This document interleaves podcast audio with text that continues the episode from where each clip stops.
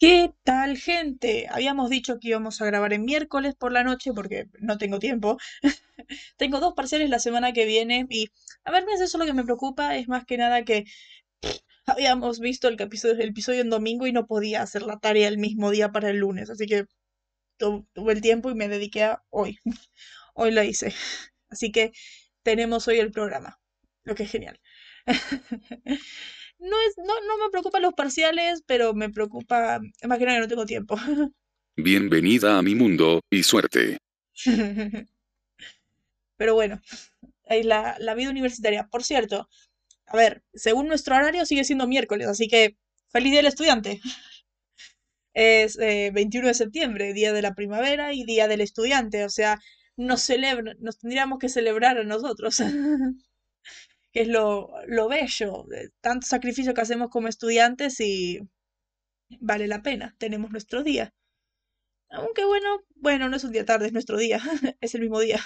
Ja, siempre un día tarde. A ver, no es un día tarde porque es 21. A ver, según la gente, mm, según los horarios normales, según el universo, hoy es 22, pero 21 eh, para nosotros. Feliz día así funciona esto, así que es como de, bueno, hoy es, hoy es 21, no es 22. Hoy es 21, como diría, como en Bob Esponja, de las primeras flores de primavera. Con el, como el capítulo de Bob Esponja. Según la gente normal es 22. Estoy pensando en Bob Esponja ya en ese momento. Nosotros no somos gente normal. Sí. No, nosotros somos mejores. a ver, nosotros no somos gente normal. O sea, yo tengo acá mi hermosa estampita, mi altar, a, mi, a mis dioses, los hackers, a mis múltiples dioses. Nosotros como como gente politeísta somos somos muy diferentes a la gente normal y con nuestros nuestras cosas diferentes. y sos soy aquelteo. Aquelteo, no. Vos sos, vos seguís siendo aquelteísta. seguís siendo leal a los hackers. que es lo, lo, bello.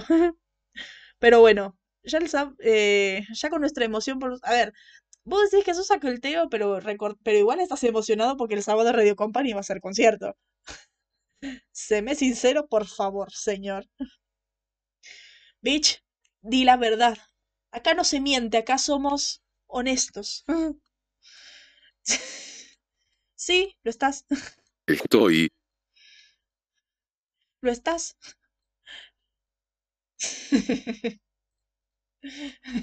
Exacto. No sabía. Acá les va a tocar el sábado con su grupo, así que vamos a vamos a disfrutarlo. Yo estoy eh, rogando, cruzando los dedos para que toquen Dead to Rights, que es el tema y Julián está cruzando los dedos, cruzando los dedos de los pies, cruzando todo para que canten Songs of Sunday. Y los dos juntos cruzamos los dedos para que canten Drowning, porque Drowning, o sea, Drowning. Hola, hola, eh, temazo, por favor. Eh, ¿Tienen que? ¿Tienen que cantarlas? Tienen que cantar esos temazos de la historia. Y si cantan Hola Round, que ya sería como de, a ver, no creo que pase, pero si pasa eh, Julián sabe que si pasa yo me muero instantáneamente.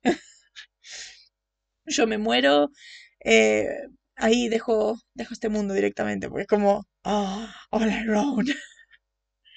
El, el temazo hermoso de la definición del amor.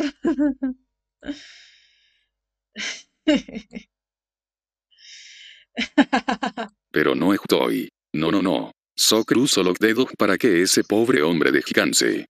Claro, ese pobre hombre ni siquiera duerme, o sea, está de una convención a la otra, que rodando una serie, que rodando otra, que yendo película, que yendo lo otro. El pobre hombre no duerme.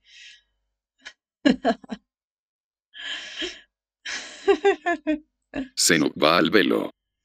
Creo que él sabe perfectamente de que cuando eso pase, él va a decir en mi funeral, se murió escuchando la voz de Dios.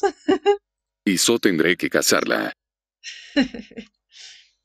va a decir, escuchó la voz de Dios y, y ha ido.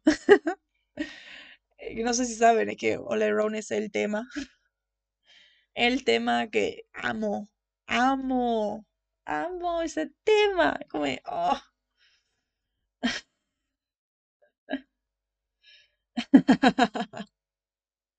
Iría al concierto solo para preguntarle si está bien. ¿Estás bien? O sea, estás con las, estás con The Winchester, Big Sky, estuviste con The Voice, estás con, estás con las convenciones, estás... No, no diría dónde está la sal. para hacerme un funeral de cazador. Ojo, sí, creo que vos serías el único, la única persona decente y cuerda que me haría un funeral de cazador, como debe ser. Como debe ser. Así que, como perfectamente, vos tenés que estar ahí para, para hacer las cosas como se deben en ese funeral. Me encanta cómo constantemente desvariamos, y no es por el horario. Siempre somos así. Es lo divertido. Es lo divertido de, de esta amistad tan magnífica. Y todo viéndome como loco. claro, haciendo una pila. Haciendo una pila ahí para quemarme. Quemó él. Igual, hace, ¿qué tal esto? Sí, pasa. Esto de un funeral de cazador, pero deja mi cuerpo en restos. Para vos, ¿qué, ¿cuál sería el, el resto que tendrías que quemar para que vaya, pueda ir a descansar? Así de, eh, si tuvieras que elegir algún objeto al que tenga que, que tengas que quemar para eso.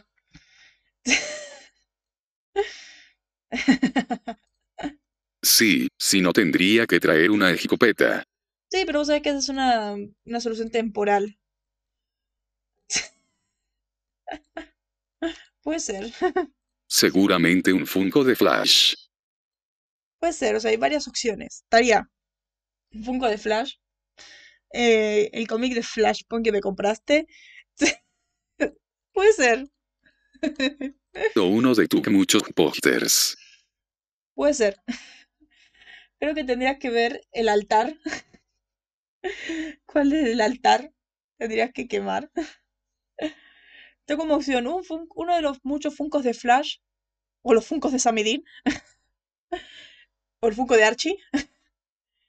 El- uno de los muchos pósters. No sé. Yo creo que una opción sería el collar que tengo siempre puesto. Sí. O cierto, el Flashpoint que hice que dieran vuelta todo jajaja. Es verdad. Que hiciste que dieran vuelta todo en lugar para que consigan otro Flashpoint. Porque yo fui y no había. Eso sí. Igual no sé qué sería peor, que tengas que quemarlo porque está. porque estaría súper apegada a él. Que eso sería lo bueno. Pero otra cosa es de. No, hay que quemar el Flashpoint. Como de. Es algo bueno y a lo malo a la vez. Esas cosas. Creo que estaría entre el Funko de Flash que me regaló Brian, el Flashpoint que me regalaste vos, eh, uno de los pósters de la pared, ser cuál.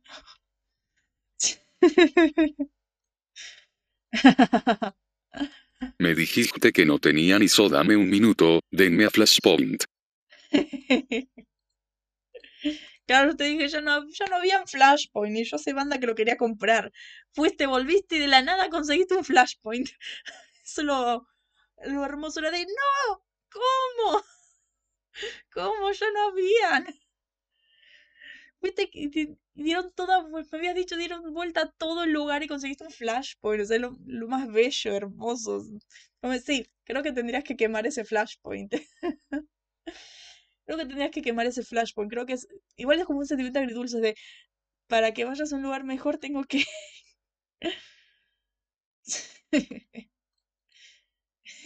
No, no, so también lo tengo, pero el tuzo está mejor. No, es que el mío es una edición absoluta, por eso. Claro, jajaja. Sería el sentimiento amargo de el tendrías que quemar el Flashpoint para que pueda ir a un mejor lugar, pero a veces de no, el Flashpoint, que encima es una edición muy buena. Encima es flor de edición. Claro, O sea, vas a estar tranquila, pero es Flashpoint. pero es Flashpoint y vas a quemar el Flashpoint. Eso es lo más triste, lo peor. Pero bueno, esa es nuestra vida. Nuestra vida. Nuestra vida súper divertida. ¿Y cómo, nos, cómo hacemos estos delirios? Cobramos constantemente estos delirios, que es lo que me encanta. Lo bello de nuestras amistades es que tenemos la libertad de, de delirar y de hablar constantemente. Y si no va a estar tu fantasma haciéndome cantar Taylor Swift. claro. O no, voy a estar haciéndote cantar. If you want to be happy living a king's life, never make a pretty woman your wife. Así, todo el rato. o así con Rapture. o haciéndote lo de. o como un fantasma como un fantasma en el teléfono mandando los stickers de reza 10 all around, reza 10 on Soft Sunday y vos teniendo que cumplirlos porque vos lo hiciste y hay que hay que hacerlo leal al, al dios Sackles. Casa o lo quemo. Yo creo que aunque me muere tendrías, tendrías mi voz ahí constantemente en, mi, en tu cabeza, como un... No sé si como un recuerdo constante de alegría de todos los buenos momentos que pasamos, o como un sufrimiento constante de, no, tengo que soportarla eternamente.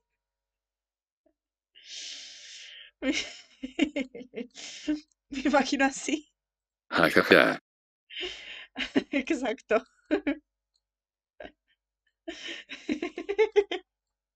Alegría y sufrimiento. Exacto. Lo divertido es que son las 3 de la mañana. Estamos con estas pilas. O bueno, yo estoy con estas pilas. Julián creo que está al 20, 30%. Yo creo que estoy en el 100 y son las 3 de la mañana. Y Julián es consciente de que puedo estar más pila aún. y que ahora estoy siendo leve. estoy siendo constantemente leve mi energía. 20 y casendo. Ja, ja, ja, ja. Julián ha presenciado lo que, que puedo tener más energía aún. Exacto. es lo más divertido de esto. ¿Cierto? Créanme, puede ser mucho peor. y Julián teniendo que decir, como es una muy buena amiga, pero es como de, pero también es un sufrimiento enorme. claro, sí. Pero ok, hablando de sufrimientos enormes, estamos en... Eh, vamos a hablar de la serie Supernatural, hablando de sufrimientos enormes. estamos eh, acá en el... claro, es verdad. y saludaste. Jajaja, hola. Hola, gente. Estamos acá en este enorme sufrimiento constante que es Supernatural. ¿Y por qué hablamos constantemente de Supernatural? Si decimos que es un sufrimiento constante, es porque somos de nosotros, el del los del búnker de los letrados. En el búnker de los letrados, donde. búnker de los letrados, donde somos los preceptores, poseedores, cronistas de lo que el hombre no entiende y con nuestras cosas tan caóticas como la misma CW y tan caóticas como la misma serie sobrenatural. y hablando de sufrimiento y dolor de cabeza, mi martirio con patas. martirio con patas, claro. en este eh, episodio del martirio con patas, eh, estamos en el episodio 3 de la quinta temporada, el cual es titulado Libres para ser tú y yo, o Free to be you and me. Un lindo título sino que están separados. Raro cómo está titulado en otros países. Raro cómo está titulado en otros países, que de hecho se lo mandé a Julián después de que lo hice. Después de que. Después de que estaba haciendo la tarea. Aparentemente en Brasil le pusieron Free to Fly. Anda a saber cómo. En Alemania le pusieron Be Yourself. Claramente esto en idiomas alemanes, pero en inglés se les puso traducciones en inglés de lo que dicen en su idioma. Be yourself, dice en inglés. No sé qué carajo tiene que ver. Y en Hungría le pusieron be loyal. Be loyal to yourself. ¿Qué tiene que ver con el, qué tiene que ver con el episodio? Como de, what the fuck. Anda a saber. ¿Qué carajos? Pero bueno. Ok. Eh, vamos a empezar.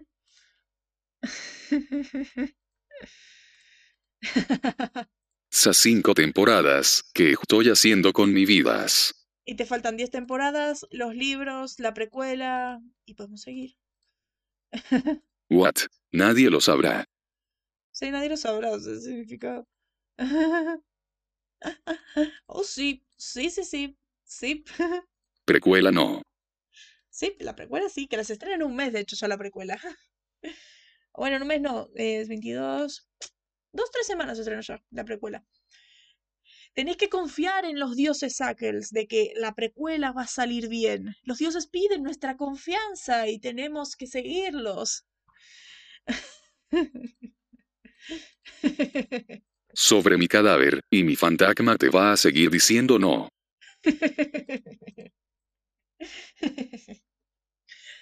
Pero bueno, em, empezamos, como siempre, con estas cosas.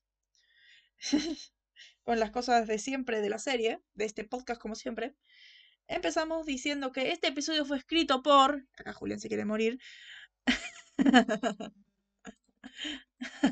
Dog de Taces, soy Aculteo, y SW. Vos no sos Aculteo, vos vas a la iglesia, vas a la iglesia de Ackles querido. Eh, este episodio fue escrito por, de redoble de tambores, Jeremy. El Jeremy escribió este episodio y me encanta. Me encantan los diálogos, me encanta el episodio.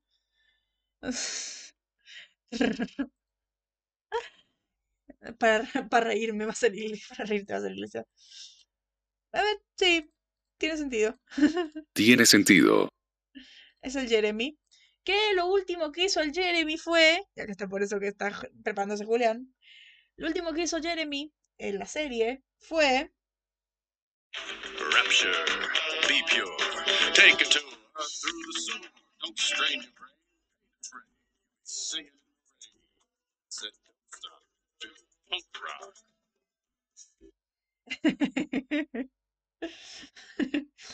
Julia se preguntaba por qué lo estaba preparando hace unas horas. y era por eso. Pero bueno, ahora sí. Ahora sí no vamos a hacer más ese chiste. Porque. Porque ya nadie más trabajó en ese episodio. Que vaya a volver ahora. Así que. Ya está.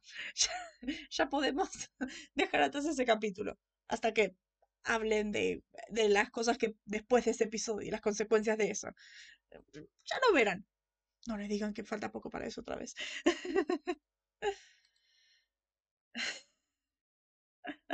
No. Ah, ven mi sufrimiento.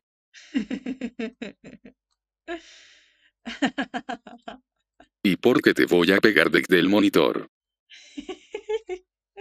Me encanta que siempre se pone así con ese chiste. Y dirigido por la persona que debería tener un altar en este momento. Porque, en serio, ¿vieron la dirección de este episodio? Es que, vieron la dirección de este episodio. Es que, por favor, por favor, hay que hacerle un altar a esta persona ya mismo. Quien dirigió este episodio fue Jay Miller Tobin, que hizo Heaven and Hell, el episodio 10 de la cuarta temporada. Este episodio que escribió Kripke y que Kripke solucionó el error de cera. Pero lo importante, a ver, la dirección tampoco es la gran cosa en ese episodio, pero, pero hola. O sea, hola. A ver, si bien son ideas del, direc- del guionista también, lo que son los montajes, el director también, o sea, es cosa de los dos. O sea, aplausos a Jeremy por este hermoso montaje y la idea del montaje, que es hermoso. Y aplausos a Jay Miller Tobin porque es increíble, es magnífico. Ese montaje es. ¡Ah! Amor. De hecho, como pueden ver en la portada, puse un- uno de los paralelismos de ese montaje. De hecho, mi paralelismo favorito de ese montaje, que es amor puro. Es que en serio, ese montaje es amor puro. ¿Cómo no amarlo? Eh, ya cuando bajamos abajo vamos a profundizar en ese hermoso montaje, porque en serio, uff, qué montaje. Muero de amor.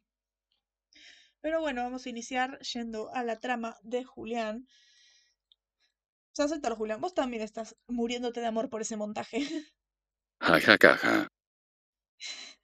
por ese hermoso montaje que fue el inicio del episodio. O sea, amor puro. ¿Cierto? Sí, estuvo tres horas con ese montaje. claro. Cierto, sí. Frame por frame. Tuve frame por frame por ese montaje. De hecho, tengo. Tengo en la computadora las capturas de cada paralelismo que hubo en ese montaje. Porque, posta, estuve frame por frame con ese montaje. Es que me morí de amor. Pero bueno, vamos ahora con la trama de Julián. Para profundizar en ese montaje.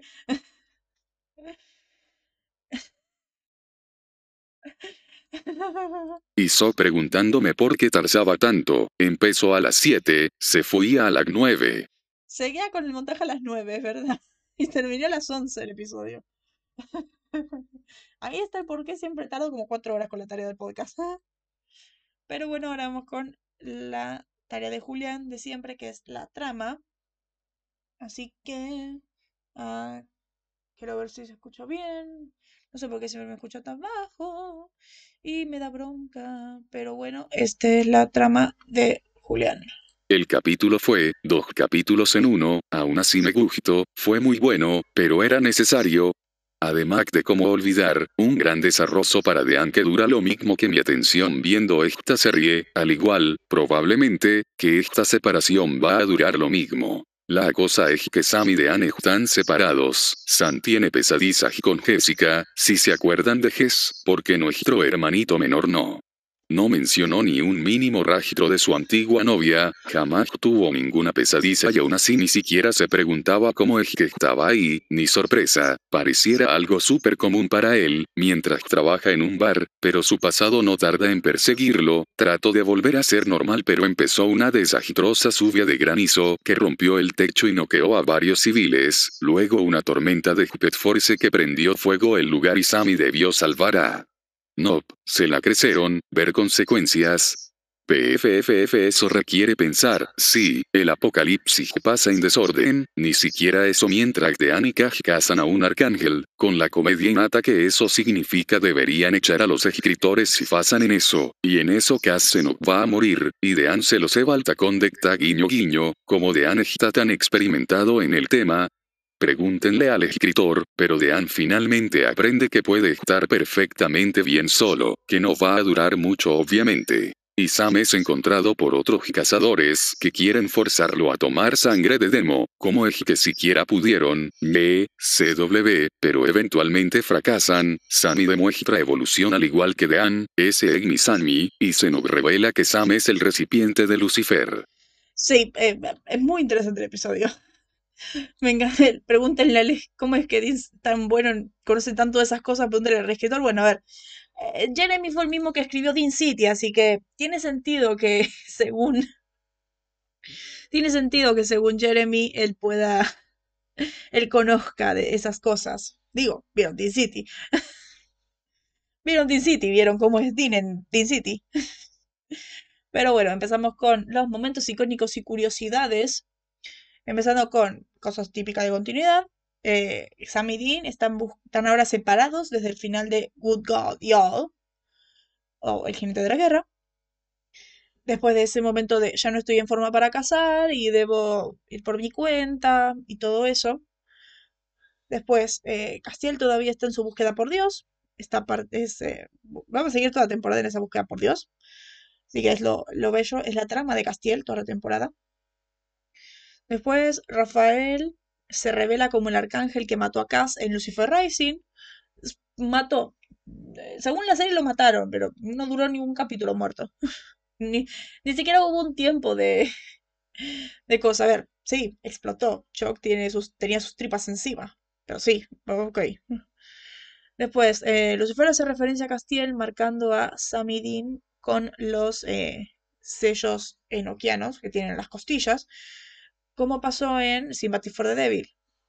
Esta parte de que. Esta parte de que está ahí. ¿Qué pasó? ¿Qué hice? ¿Qué hice? ¿Qué dije? ¿Mm? Pero sí estaba ahí Chuck Shirley. El final de la 4. El final de la 4 que Chuck tenía sus tripas encima, tenía las tripas de Castiel encima después de que de que en el capítulo era el ay, hay una muela en mi oído.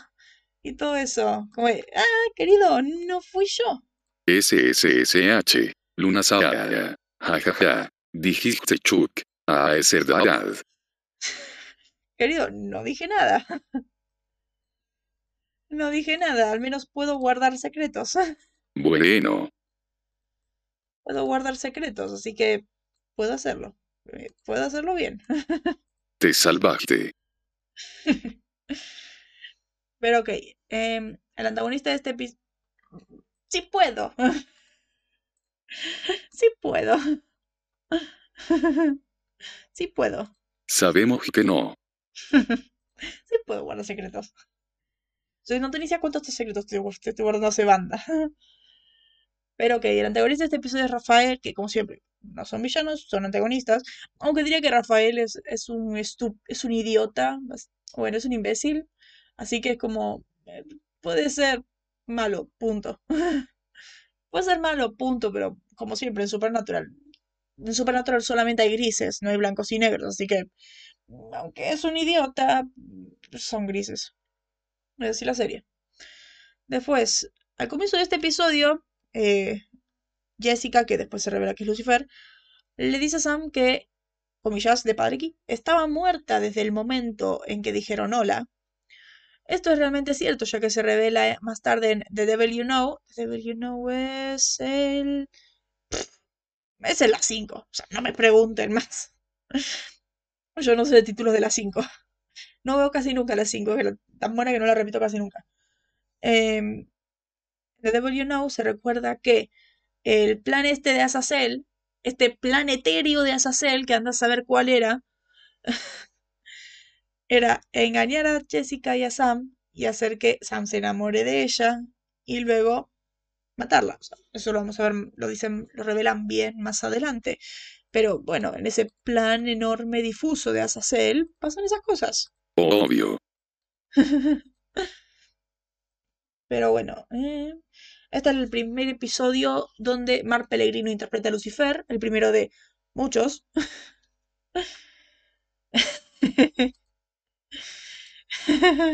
Azazel Agita es el padre de Sam. ¿Te imaginas? Nada más faltaba esa parte. Nada más falta ese plot twist. La primera aparición de muchas de Mar Pellegrino como Lucifer, que para mí es la primera. Para mí es el mejor, el mejor actor como Lucifer y lo hace increíblemente bien. Ya ver lo que pasa en la serie, o sea, es tremendo. Y le corta una mano con su sable. ¿Te imaginas? Nada más faltaba eso. Nada más faltaba ese momento. Kripke ya ha copiado, no ha copiado suficientes cosas de Star Wars. Pero bueno, eh, acá. Este es el único episodio hasta ahora que presenta tanto a Rafael como a Lucifer, aunque no se conocen ni interactúan entre sí.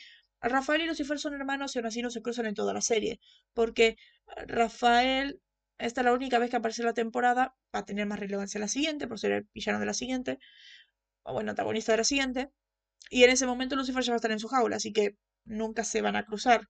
Y después pasa lo que pasa con Rafael, así que no se cruzan en toda la serie, aunque sean hermanos. Hay algunos que ni siquiera nunca se cruzan. Creo que, si pensamos, creo que Rafael no se cruza ni siquiera con Miguel, no se cruza con nadie, o sea, es como el más ajeno, no se cruza con sus demás hermanos en ningún momento. Pero ok, em, acá como decía Julián, se revela que Sam es el verdadero recipiente de Lucifer. Oh, wow, o sea, Miguel es el recipiente, Dean es el recipiente de, de Miguel, Sam es el recipiente de Lucifer. ¿Qué va a pasar ahora? ¿Qué puede pasar ahora? Los dos están eh, destinados a estar enfrentados ahora. Bueno, van a ver lo que pasa en los siguientes episodios, por cómo lo estoy diciendo. Tiene su, tiene su, su relevancia. Claro. Pelea, pelea, pelea. Pelea, pelea, pelea. Claramente. Ahora que no ahora que no sé hablar, puede pasar cualquier cosa. Em, eh, acá. La amistad de Dini y Castiel empieza a crecer en este episodio. De hecho, creo que esta es la. eh, Creo que. Creo que este es el inicio ya de una larga amistad. Creo que es la primera vez que Dean interactúa tanto tiempo con Cass, porque cada vez que en la cuarta que quería acercarse un poco, Cass se alejaba, o, y se iban acercando un un poco, eh, a Cass lo agarraban y, lo, y le lavaban el cerebro. Es como que iban y venían. Y esta es la primera vez donde Cass está todo un episodio y se dedica a estar todo un episodio con Dean. Porque generalmente era como un poco de... Era como una especie de invitado constantemente. Ahora tiene más relevancia. Los dos se mueren y se cancela la serie y un Juli es feliz. Ahora no tan feliz, después voy a decir qué pasa acá. Em, bueno, este es el primer episodio en el que Sam y Dean no comparten escenas. Después van a pasar más, bastantes más. Eh, pasan cosas como que. Parece que es en el episodio 11. 11 de la 9. En el. Hay que ver, mínimo un. Después de esta temporada, mínimo una por tempor- un capítulo por temporada, Sam y Dean no se cruzan. Bueno, no que se cruzan, no que no se cruzan, sino que no por estar peleados. A ver, generalmente un capítulo por temporada están peleados. Pero un. Pero a veces un capítulo por temporada están separados y no comparten ni una sola escena. De hecho, en la 14 y en la 15 pasa de que están separados, no comparten ni una sola escena, pero no es que están peleados, sino que es como de, bueno, yo voy a hacer tal cosa y vos andás a hacer tal otra. Y como hermanos sanos, que yo voy a hacer una cosa y yo voy a hacer, y vos vas a hacer la otra. Eh, Una relación sana. Así que es como, ahí está bien. Después hay otras temporadas que es como de, bueno, están peleados y no se ven por varios capítulos y así. Y así pues, pasan esas cosas normal. Pero, pero bueno, es como pasan, pasan esas cosas. Después, acá empiezan las mías. Me, me encanta como Sam, primero que no sé. Sí, yo diría que es sano. Relación sana, A ver, yo diría que es sano el hecho de poder, de que no estén todo el tiempo juntos y que digan, ok, vos vas a hacer tal caso, yo voy a hacer tal otro. Yo voy a hacer un caso con tal persona, vos vas a hacer un, un caso con tal otra. O yo voy a hacer una cosa, vos quédate con Jack. Y así, como van haciendo cosas separados. O sea, eso me parece una relación sana, porque no están peleados. Generalmente el único, la única razón por la que pueden estar separados es que están peleados. Pero llega un punto que es como de, vayan tran- que van tranquilos a hacer sus casos, o sea, cada uno va a hacer sus cosas por separado y se siguen llevando bien. O sea, como de, eso sí es sano. tag bien. Dean. Por eso digo, es como, eh, mejoran. Codependencia crónica. Claro, eso sí es sano. Por eso, creo que el- recién en la 3, no, recién en la 14 aprenden qué es sano. Aprenden a, a ser un poco más sanos. Pero ok. eh, acá. Empezaba con las mías y, y estas cosas que me encantan. Tar- sí, tarde, o sea, que tardaron 13 temporadas en darse cuenta de cómo no estar constantemente juntos. Ja ja ja. Tarde.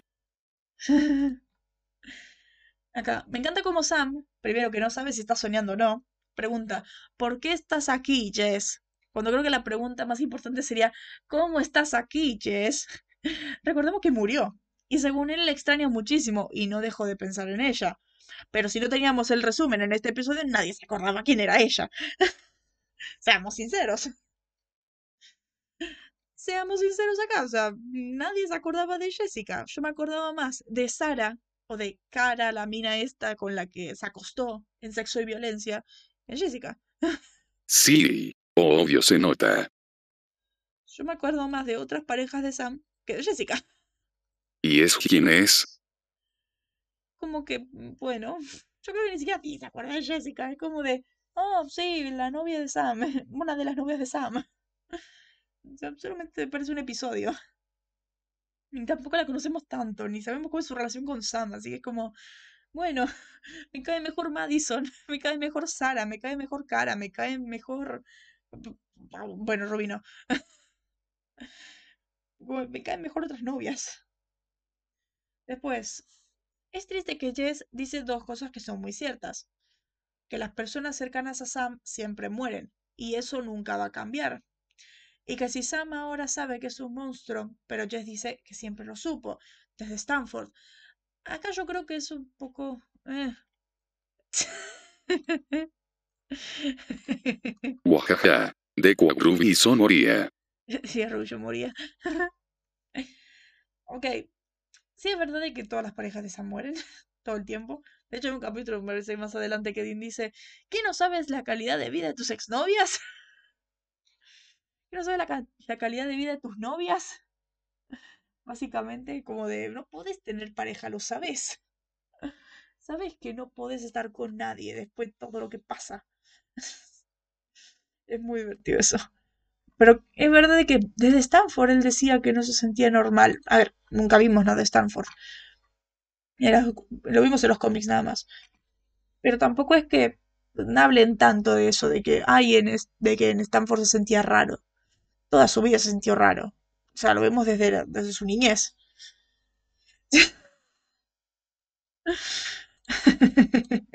La expectativa de vida de tu novia es negativa, Sam. Negativa. La expectativa de tus novias es negativa. Pero ok, pasó una semana después del jinete de la guerra. Esto porque cuando empieza esta parte de Jessica dice una semana antes y vemos como Sam llega a Garber, Oklahoma, que es donde se está quedando ahora, que trabaja en un bar, quiere tener una vida normal. A ver, normal dentro de lo razonable, o sea, sabe que ya no se puede llamar Sam Winchester. Así que es como de, bueno, soy Kid. Así que es como mejor. Sabe que ya no puede tener su nombre después de San Luis, después de mis, después de... Ay, ¿cuál fue el del banco? Después de lo de Baltimore, después del Blue de la prisión Forson. ¿Cuál fue el de Night Shifter? ¿Qué ciudad era? San Luis no, em, Milwaukee. Fue Milwaukee.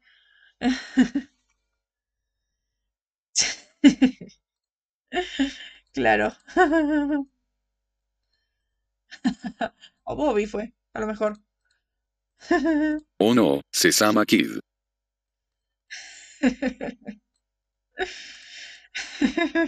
Dim Salo Traumo. Ah, claro.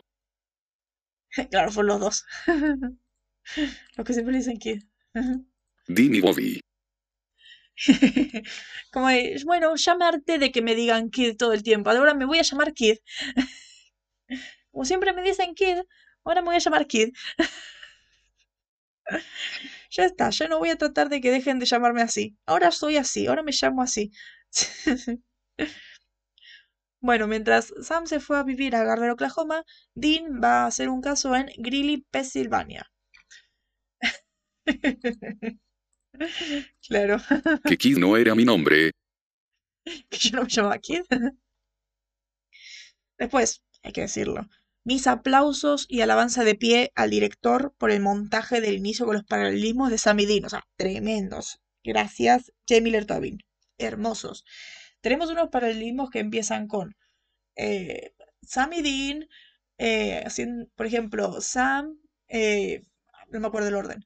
Sam cuando llega a la ciudad, Sam abriendo el maletero para buscar el- su, su mochila, Dean cerrándolo después de que agarra un cuchillo, o Sam eh, cortando limones en el bar mientras Dean está decapitando un vampiro, eh, Sam limpiando la barra mientras Dean limpia la sangre del auto después de que mató al vampiro, o mi favorito, que es el de Sam quemando sus placas falsas y, enci- y mostrando su placa porque está en el caso, pero lo más interesante, que Sam quema su placa de la policía de Pensilvania, que es el plano que nos da en el episodio, eh, el plano que tenemos de cómo la placa de Sam de Pensilvania se quema, una imagen de Sammy de temporada 3, eh, se quema, justo dice policía de Pensilvania, y vemos a Dean con su placa de policía de Pensilvania. O sea, son las dos placas que hacen juego, sus placas de, de compañeros, que eso es lo, lo bello, o sea, ese paralelismo que Sam quema la suya y Dean usa la suya. Es, mi- es mi favorito, es mi paralelismo favorito, por eso está en la portada, era magnífico. Y después cómo termina el paralelismo y está eh, Dean en el auto conduciendo, vemos el, cómo el foco, a- la cámara hace foco en él y al mismo plano, Dean se da la vuelta viendo al asiento de acompañante y la cámara hace foco al asiento de acompañante.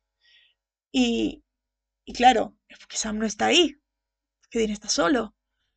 Y ahí está el por qué estuve dos horas con ese montaje, frame por frame. Ahí está el por qué Julián dice que empecé a las 7 y, se, y era a las 9 y seguía con el montaje, por- porque es muy bueno. Porque ese montaje es magnífico, todo lo mejor que hay en el mundo. Todo eso mientras sonaba de fondo la canción Simple Man de eh, Liner Skinner, que está en el soundtrack. Que por cierto, la versión de Ackles de Simple Man es mucho mejor. No porque sea Dios, sino porque la voz de Dios es tremenda. Es más acústica además. Muy bella. Pero la canción encima, el Simple Man, el querer ser una persona normal y el cómo eh, uno está haciendo su vida de cazador, su vida normal de cazador, y otro está intentando llevar una vida normal dejando atrás todo lo que todo lo que tenía y todo lo que conocía como cazador. Es increíble. El montaje es increíble. Es el montaje, la canción, eh, los paralelismos, todo. todo. Necesita un premio solamente el montaje. Es precioso. Después, este episodio es el inicio de muchos momentos de Steel, ya que es la primera vez que Dean y interactúan más tiempo del que siempre. Tienen más tiempo. De hecho, la mayoría de los momentos de Steel que aparecen son muchos de este episodio. Eh, pero es como, es el inicio de una amistad, más que nada. Es muy bueno. Además que es muy divertido. Y cómo inician esa amistad. Iniciar eso después de una temporada entera de dejar de ser tan críptico. Sí, es verdad. Porque... Al menos Cass acá es un poco más abierto. Después, acá. Cass dice que Bobby le dijo dónde estaba. Uno, fue primero con Bobby. eh, primero fue, fue con, primero con Bobby a preguntarle por qué él no estaba protegido. ¿Por qué él no estaba protegido? ¿O lo llamó? Y solo llamó. ¿Cómo obtuvo el número de Bobby? Bueno, a ver. Recordemos que en el capítulo anterior de la nada Cass obtuvo el número de Sam, así que. A lo, a lo mejor así, de la nada obtuvo el número de Bobby. Para que le diga dónde está Dean.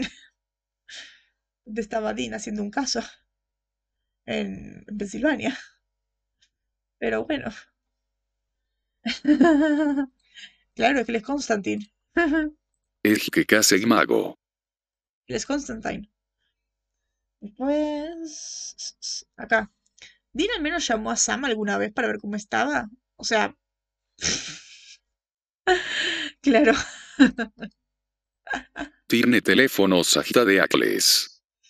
Claro. Habló de, de Acles. Yo digo esto. A ver, esto es 2009, acá ya hay teléfonos. Y es como de. En algún momento Dean llamó a Sam al menos para ver cómo estaba. O sea, no digo de que le pida ayuda.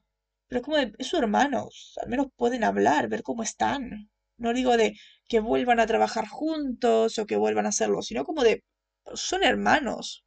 No creo que sería mal, pero estaría mal que Sam deje su retiro de que me parece que lo necesita, que en serio lo necesitaba, el tomarse un tiempo, pero también es como, son hermanos, son la única familia que les queda, podrían hablar al menos. Hablar, no digo que trabajen juntos, si no quieren trabajar juntos no hace falta, o sea, Sam necesitaba ese tiempo, pero no sé, al menos hablar. SSH, pero eso no saben. Al menos hablar, no sé. Después, amo como Dean está súper preocupado por no tener su collar. Esa parte de, encontraste a Dios y más importante, me devuelves mi maldito collar, que me encanta. Después, esta parte donde Cass le pide ayuda a Dean. Claro. Silly. Pero familia normal. Esos. Ellos, familia normal. Me encanta que Cass le pide a Dean para buscar a Dios, pide ayuda. Y Dean le dice, cazar a Dios, no estoy interesado.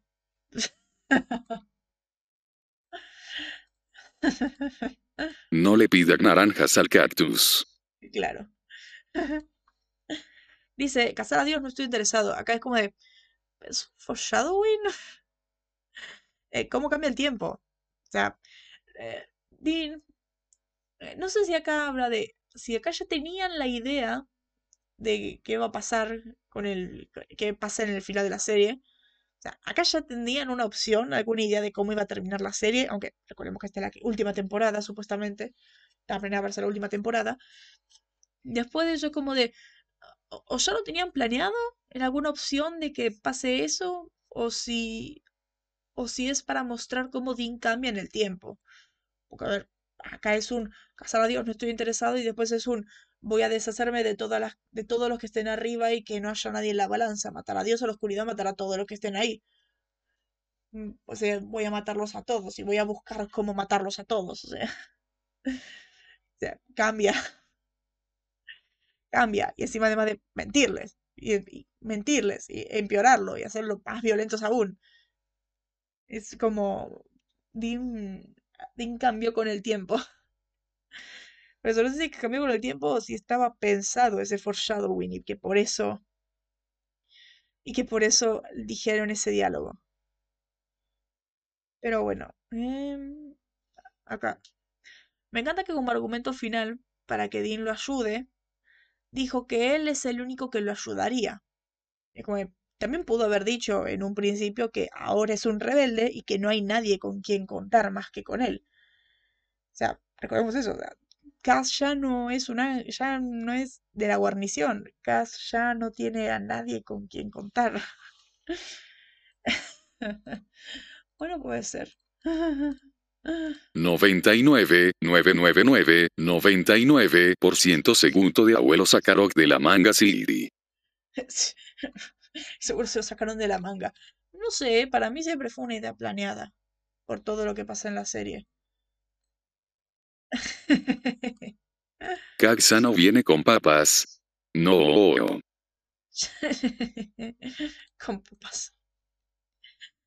Como que ya no tiene a nadie con quien contar. Es la guarnición, ya entendí. Viste que en español dicen eso de la guarnición. En inglés la garrison. En- pero le dicen la guarnición a su, a su equipo de, de ángeles. Pero es que ya no tiene a nadie con quien contar, así que necesita a Dean. Y pudo haber dicho ese argumento tranquilamente y que Dean pueda decir que sí. Si siempre le dice él, yo me rebelé y me rebelé y tenemos que hacer esto. Necesito tu ayuda, no tengo nadie con quien contar. Pero bueno, eh, me encanta que me estoy afinando después de tantas referencias de Supernatural Estrellas de Rock que esta ya la sabía. Era muy obvia. Sam se puso el nombre de Keith en su nueva vida en referencia a Keith Richards, quien es guitarrista, cantante, compositor, productor y actor británico, conocido mundialmente por ser fundador de la banda de rock Los Rolling Stones. Era de, cuando vi que se llamaba Keith era de, ah, seguro es por Keith Richards. Así que era de, me estoy afinando un poco ya de estas referencias. Después, esta es la mejor frase de Sam en todo el episodio. Me encanta cómo Jeremy le metió unos diálogos increíbles a Sam Dean en todo el episodio. Esta parte de cómo Lindsay, que por cierto, se llama Lindsay, la chica con la que está Sam en el bar. No sé si es, si fue planeado o si se lo sacaron de la manga que, porque Lindsay es el nombre de la chica con la que Dean se casa en Gilmore Girls. Aunque Dean no está tan enamorado de ella, sigue pensando en Rory. De hecho, mm, Rory pierde la virginidad con él y todo eso. Pero eh, es el- se llama igual. No sé si que ya lo pensaron. Si decían, oh, que se llame Lindsay como en Gilmore Girls. O, o, casualmente en el guion se les ocurrió que se llame Lindsay. No sé, me gustaría pensar que es una referencia a Gilmore Girls. Pero por eso, eh, Lindsay está como de, oh, eres, sos muy enigmático, sos muy, como de, venís a la ciudad, sos súper inteligente, tenés alta educación, resolviste el crucigrama del New York Times y todo eso, sos como, y Sam como un acertijo envuelto en un enigma, envuelto en un taco. Genial, genial ese momento. Que además me encanta como, para empeorar esa, ese enigmati- ese, ese enigma, ese misterio que, que tiene Sam, esa parte de vamos a jugar a los dardos, si gana, si gano, me invitas a comer y te y me decís toda la verdad. Así que Sam, los tres intentos se les da en el centro, súper misterioso él. Y claro, recordemos que Sam y viven para estafar, o sea, si consiguen dinero estafando, así que son buenos en todos los juegos de bar. O sea, son buenos en los dardos, son buenos en el pool, en el póker. O sea, son buenos para estafar. Así que Classic básicamente ya sabe cómo tirar los dardos. Y cómo hacer fallar a propósito incluso. Pero bueno, en este momento, cuando tira los dardos, escuchan en las noticias, como dice Julián, eh, ese momento de la lluvia de fuego y todo eso, es por esto. Más consecuencias del apocalipsis. En la tele, la mujer dice, primero granizo, luego lluvia de rayos, ahora fuego. Golpean la ciudad de Howley esta noche. Los locales dicen que empezó como una lluvia de granizo late this afternoon, o sea, tarde esta tarde. De repente se convirtió en una masiva lluvia de rayos que inició el fuego que está consumiendo más de 20 acres a lo largo de la Ruta 17. Los oficiales informan a los residentes que se preparen para lo que puede lo que se puede convertir en una evacuación obligatoria. O sea, increíble. Sí, bien, bien, no lo vemos, lo vemos en las noticias, hacer un enfoque a la tele y vemos en la tele el fuego y todo eso. O sea, no vamos a ver en sí consecuencias directas del apocalipsis a menos que sea un capítulo de trama principal, que todavía no lo es. Pero ok. Eh, después de eso tenemos un salto a la trama de Dean, que va con Cass a Maine para buscar a Rafael. Y tenemos el, una de las top frases de Dean, ese momento de, eh, de que no vamos a, no vamos a decirle la verdad. Vamos a decir la verdad, porque casi quería decir, quería entrar y decir que vio un ángel del Señor. Y le y Dean le dice que no.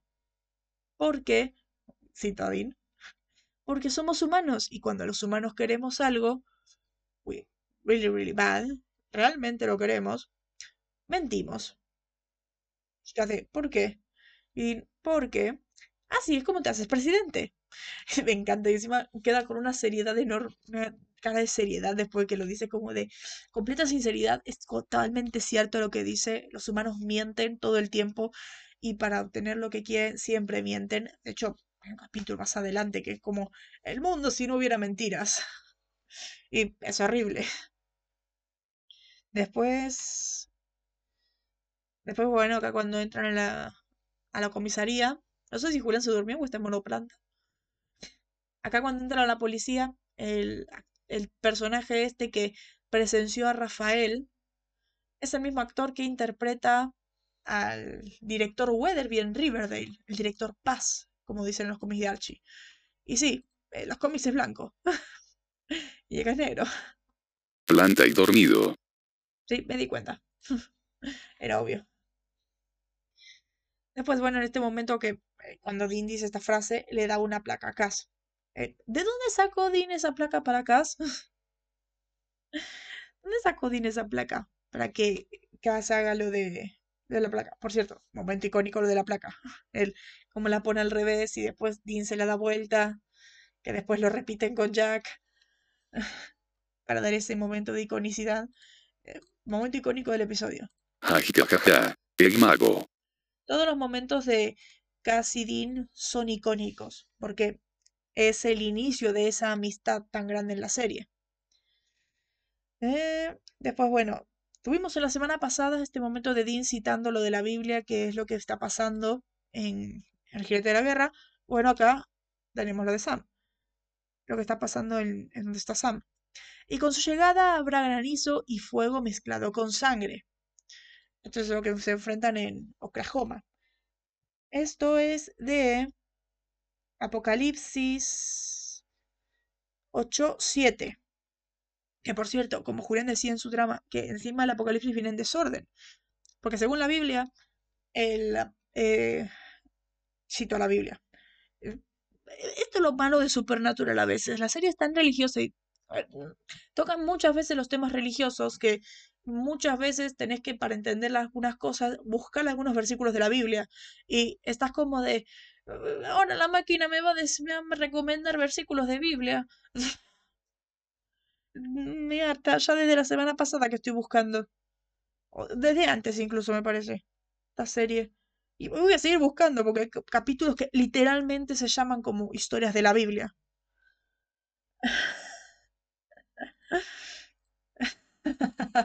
Fodase por ver la serie. hace por ver la serie. Cito la Biblia. Esto es porque en Apocalipsis 8:6 empieza, dice, las son las primeras cuatro trompetas. El versículo 6 dice, entonces los siete ángeles que tenían las siete trompetas se prepararon para tocarlas. Este es el, siete- el versículo 7, que es el que saca Sam. El primero tocó la trompeta, y vino granizo y fuego mezclado con sangre, y fueron arrojados a la tierra, y se quemó la tercera parte de la tierra, y se quemó la tercera parte de los árboles, y se quemó toda la hierba verde. Ya habíamos ch- dicho la semana, la semana pasada que la Biblia era demasiado redundante, pero lo interesante es esta parte. Apocalipsis... No, no me acuerdo cuál habíamos dicho, si era Salmos, no me acuerdo. La semana pasada fueron específicos en qué parte de la Biblia estaban. Acá no, acá había que buscarlo. ¿Qué parte de la Biblia estaba citando Dean? Exacto. Por lo menos es fiel a la Biblia fuera de orden. Fuera de orden, porque... Claro. Pero es SPN. Fuera de orden porque el versículo 7 es el que está enfrentando Samoy. Pero el versículo 8, que dice, el segundo quemó toda la... eh, acá. El segundo ángel tocó la trompeta y es algo como una... Y algo como una gran montaña ardiendo en llamas fue arrojado al mar y la tercera parte del mar se convirtió en sangre. Esto ya lo recuerdan porque es el versículo que leímos la semana pasada. Porque eh, el versículo 8 es el de la semana pasada, la llegada de la guerra. O sea que, eh, o sea que lo estamos viendo al revés en la serie. Estamos viendo el versículo 7 una semana después del versículo 8. Por eso Julián dice, de, viene en desorden. Hasta viene en desorden. Pero bueno, continuando. Esta es la primera aparición del aceite santo y el fuego santo. Esto que Cas dice que fue a buscarlo a Jerusalén. Y dice así, ay, ¿cómo estuvo? Casi árido. ¿no? Eh, claro. Puede ser. Puede ser también. O no saben contar. Es 1, 2, 3, 4, 5, 6, 8, 7, 9. 8, 7, 9. Claro. Em, el aceite y el fuego santo va a ser muy útil para, porque es lo que pueden hacer una trampa del diablo para ángeles. Es como lo mismo que, las trampas del diablo, pero mientras que las trampas del diablo, el demonio directamente no puede salir, el, en el fuego santo, si el ángel sale, automáticamente muere. O sea, es como... En, en los demonios no tienen opción, es una jaula. En cambio, los ángeles es como de... "Va- Salís y te morís. Directamente. Salís y te morís, así que tenés que quedarte ahí dentro. Algo que van a usar muy seguido, porque ma- desde ahora los villan- muchos villanos van a ser ángeles, así que sirve tener eso. De hecho, Sam- eh, Dean conserva esa jarra que tenía Cass, que llevó de... que trajo de Jerusalén. Din. Ven y ven y que te pego, angelito de cuarta. Angelito de cuarta. Ángel. Sale. Sally de la nada se moría, el idiota. Sí. Alzo ángel. Muere. y se muere ahí. Después, bueno, en este momento, eh, Cass dice que nunca estuvo con una mujer, aunque él fue una mujer. O sea, más adelante vamos a ver en la serie un flashback donde en el inicio del siglo XX, digamos 1907 por ahí, Cass estaba en el cuerpo de una mujer. O sea, digo, recordemos que los ángeles, demonios y todo ser divino que no tiene un cuerpo físico, que posee gente, son no binarios. Todo ser divino es eh, no binario, porque no tienen en sí un género, porque pueden poseer cualquier cuerpo. O sea, del mismo modo que en Sandman, Lucifer tiene el cuerpo de una mujer, del mismo modo que Cass en el siglo XX fue una mujer. O sea, son personas no binarias. Y Dean, creo que Dean no sabe eso y es por eso que Dean le dice de que nunca, nunca estuviste con una mujer y por eso le lo manda al, como, es- como decimos, el tacón del, del GTA. Pero por eso, es como que mucha gente se olvida esa parte porque dicen que Castiel es gay. Y como, no, Castiel es no binario. Todos dicen de que no, que Castiel es gay porque le gusta a Dean. Y es como de, no, Castiel es no binario. Directamente. A ver, que ya después va a ser para otro momento el debate si le gusta a Dean o no, pero para mí sí, pero eh, de hecho es oficial esa parte que sí, pero eh, es no binario, no es gay. De hecho, el mismo actor lo dice. Después, bueno, otra vez cuando está en el restaurante, cuando van a este lugar, además de que otra vez es un cartel de neón que dice adultos, el hecho que vayan a un prostíbulo, Tim tiene razón que uno de los premios de rebelarse contra el cielo es la iniquidad, el derecho a, hacer males. Me gusta que al menos tiene razón. Pero ok, esta es la parte que me conflictúa más. Que bien, si bien Jeremy escribió Dean City, este capítulo donde estaban de bebida, mujeres, apuestas y todo era, todo se hacía, todo se podía, la ciudad del pecado, que nosotros le decimos la Dean City. Si bien acá, ahí se puede entender un poco que Dean sí hacía cosas de prostitución. A ver, que, que, que, que Dean eh, dormía con, eh, con prostitutas. eh, igual no tiene un poco de sentido esta parte. ¿verdad? Dean le dice a Cass como un experto, si pide tarjeta de crédito, no, apegate a lo básico, no ordenes fuera del menú. Cuando en la serie más adelante, la 10, en, la, en el 10, 7, chicas, chicas, chicas, eh, Dean dice que tiene una política de no pagar por sexo. Y más adelante esa misma temporada, en Sangrito San Valentín, dice que tiene lo que necesita, que tiene lo que necesita, porque si quiere sexo, lo consigue. O sea, es Dean, es. Si, si quiere, puede, vas a coquetear con, una, con otra chica y duerme con, con alguna chica. Acá entonces ya dejamos claro que olvidó a Lisa. Ya dejamos acá completamente claro que eh, ya olvidó a Lisa y que por eso desde la temporada 4 estaba viendo otras mujeres. O sea, que después de que Dean volvió del infierno se dio cuenta de que no que, que ya no podía estar con Lisa de ningún modo, así que volvió a su modo de, de volver a ver otras mujeres. Creo yo. Creo yo, nunca nos han, nunca hemos visto de nuevo en la cabeza de Dean, si bien vimos en la cabeza de Dean un sueño de que él está solo pescando, eh, no vemos, eh, ya no vemos más esos sueños como en la temporada en la temporada 3D, el sueño de Lisa en el picnic y todo eso, así que creo que Dean ya no lo quiere más, o, o- o sabe que ya no puede, que no puede tener más eso porque es imposible con todo lo que está pasando. Pero igual me es raro que, que, que conozca esas cosas de prostitución.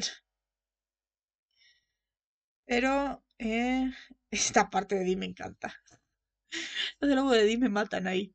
Dice esta parte donde Cass este, hace enojar a la mina porque dice que, que solamente la miró a los ojos y le dijo que no era su culpa que el cartero, que, que su padre eh, la haya abandonado. Era cartero y odiaba su trabajo.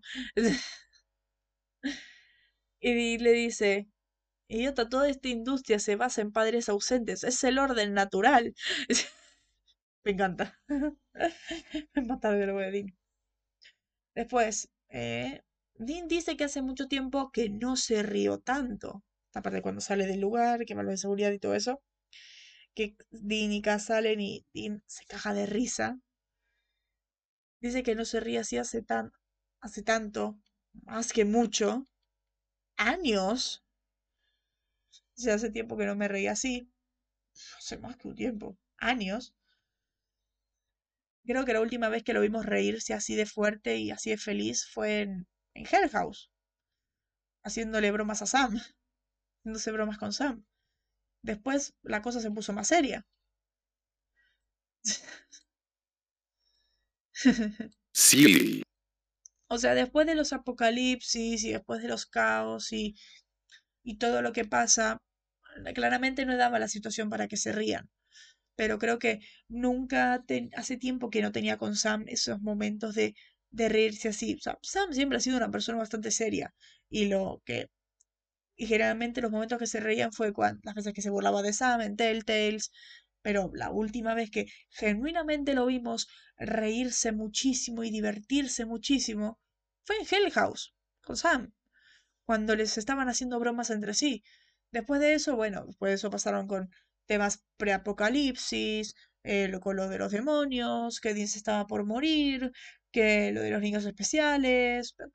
No daba lugar mucho para reírse a la vez de que Sam estaba en su modo automartirio y sus culpas y sus problemas, así que no podía. No, no podían divertirse mucho. Por eso es como. Tiene sentido que Dean dice eso, que hace años que no se divertía tanto. Después, los adictos se conocen. Lindsay le dice eso a Sam. Muestra como Lindsay reconoció eh, que las cosas de Sam que decía sonaban a consecuencias de adicción. Y lo eran. Este momento de que trabajaba con su hermano y que tenían que eran buenos, pero cometió muchos errores y perjudicó mucha gente. O sea, suena cosa de adicto. Y con eso ella le dice de, los adictos se, se reconocen, que ella lleva tres años sobria.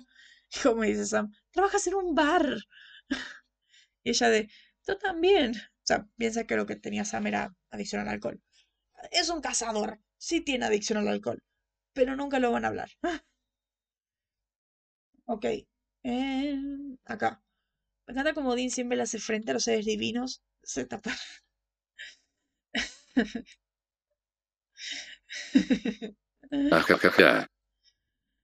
Que sí, o sea, son cazadores, los cazadores siempre tienen adicción al alcohol. O sea, su hermano considera el alcohol vitaminas.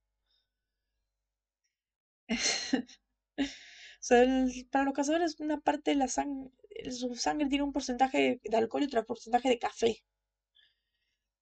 Pero ok, este momento me encanta como Dean siempre le hace frente a los seres divinos, por ejemplo, como Rafael, esta parte donde él... Eh, por cierto, hola, yo, soy Dean. Cómo le, cómo se burla constantemente y cómo le hace frente con eso y cómo, aunque tiene miedo, le sigue haciendo frente. Por, ejemplo, cuando le dice él, ¿te acuerdas que sé que Zacarías te dio cáncer de estómago? Yo puedo ser más creativo. ¿Te acuerdas que Zacarías te dio cáncer de estómago? Y Dean de, oh sí, fue divertido, fue hilarante. Y Rafael de, yo puedo ser más creativo. Podemos ver en ese momento cuando eh, Rafael menciona lo del cáncer de estómago, que Dean tiene miedo. O sea, está dado vuelta, así que no lo ve, pero tiene miedo. Vemos cómo tiene miedo. Pero aún así se da la vuelta y sigue siendo divertido. Porque Dean es eso, es el, es el desafiar a cualquiera constantemente. Es así, es lo, lo, increíble. Que por cierto, un poco de miedo le tenía y se veía cuando le. Cuando todo esto de. Por cierto, creo que no tenés en cuenta una cosa. Sabíamos que vendrías. Y le pone la trampa. Y. Y dice Rafael lo mira. Y dice asusta un poco y le dice de. No me mires a mí, fui de él. Y casi está como de. ¿En serio? Es genial. Es genial. Después, eh, eh, acá lo que nos preguntamos los dos, ¿cuánto tiempo tuvo el cazador este para embotellar la sangre de demonio? Sí, no derrotaron a los demonios, huyeron. ¿De dónde sacó la botellita? ¿Cómo la embotelló? ¿Cuándo la embotelló? Es como, what the fuck. Pero bueno. Eh, después, bueno, acá también es interesante como ese mismo cazador sabía que sabía que cuando Sam consumía sangre también se convierte en otra persona. O sea, yo digo, ¿cómo sabía esa parte? Pues, ¿Cómo sabía que cuando Sam consume sangre se convierte en otra persona? Todos sabemos que cuando Sam convierte eh, consume sangre se convierte en un imbécil. Se convierte en otra persona, en alguien más violento. Después, algo que me encanta y que tener mucho orgullo por Sam es esto de. Habla muy bien del carácter de Sam y cómo mejoró al escupir la sangre. Ya está limpio y ya no es esa persona. se siente culpable por los errores que cometió y todo eso. Pero a ver, aún así, por accidente tragó un poco. Lo vemos. Vemos como Sam es otra persona en ese momento. Como, a ver, otra vez, no fue su intención, fue por accidente que lo tragó. Por eso se ve que es otra persona cuando lo cuando pelea, el modo en el que habla, de hecho, Sam pone la voz ronca cuando cuando cuando posee, cuando consume, es otra persona. Y y como estaba a punto de matar a este cazador, pero luego ve a Lindsay y y lo deja y lo puede manejar. O sea, eso habla de cómo de cómo lo dejó. Seguía siendo violento, seguía siendo un idiota violento como siempre, pero habla de que mejoró. Ahora yo creo que tendría que encerrarse y, y hacer otra vez su desintoxicación, porque, para que no vuelva a su adicción otra vez. Porque consumió un poco por accidente, pero a lo mejor ese poquito podría, podría iniciar algo más. Por eso digo, por su seguridad. Por su seguridad lo digo nada más. Después, este momento de Dean lo amo. Este momento de Dean al final lo amo. De, yo buscaba a mi padre, aunque toda lógica me dijera que estaba muerto. Esto porque después, eh, ¿ves? ¿Ves que estamos de acuerdo por fin en algo con Sam? Coincido jajaja. que estamos de acuerdo en algo con Sam? A mí me encanta este momento que después de que Rafael le dice a Cass que Dios está muerto, que, que es por eso que, que no hay nada, por eso el siglo XX fue horrible y por eso el siglo XXI está peor, está mal también y todo eso. Y explica ahí Rafael de que... Exacto. Y solo tardamos casi dos temporadas. Claro, ahora sí, volvemos a estar en el mismo punto con Sam. Ese eh, esto de que Dean le dice, ¿y qué? ¿Papá se va y ustedes van a destruir el mundo en su ausencia? Y todo eso, y parece que ellos quieren gobernar, de que ya están hartos y que quieren que todo, que sea ese paraíso. Pero bueno, después de eso, están reflexionando en el auto y básicamente Dean le dice a Cas que no se rinda.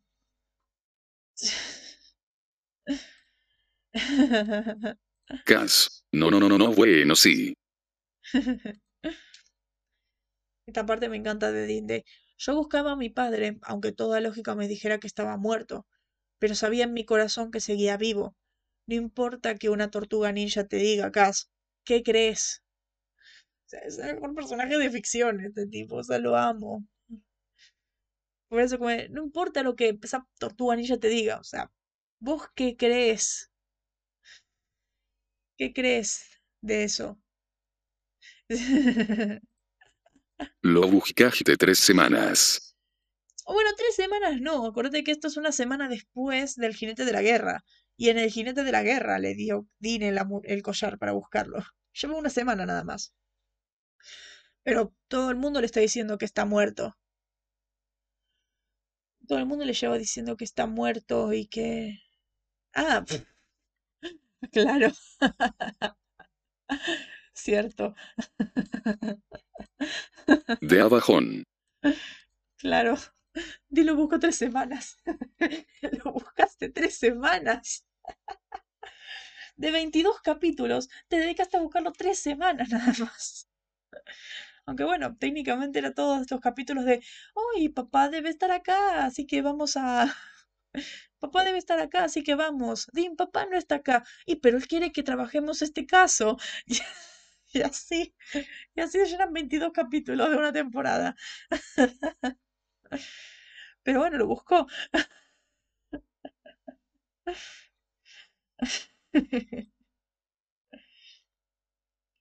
Claro. Ja, ja, ja, ja. Exagerado. Tan moralmente alto. Y ni. Tan moralmente alto y nada.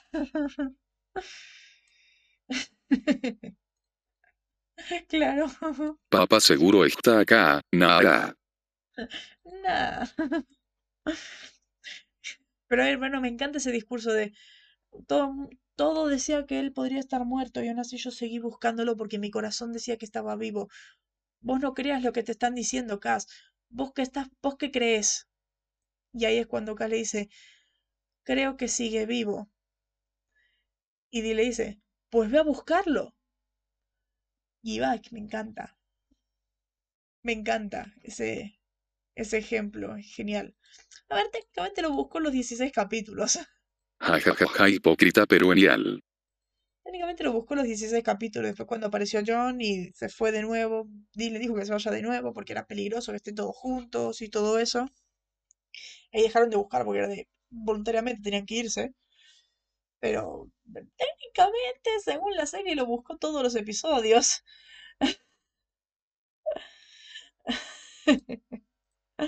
Dean en su cabeza. Bueno acá no, acá, no, ñe mira un fantasmita. Mira un fantasma, vamos a trabajar. Pero bueno, me encanta después esta parte de que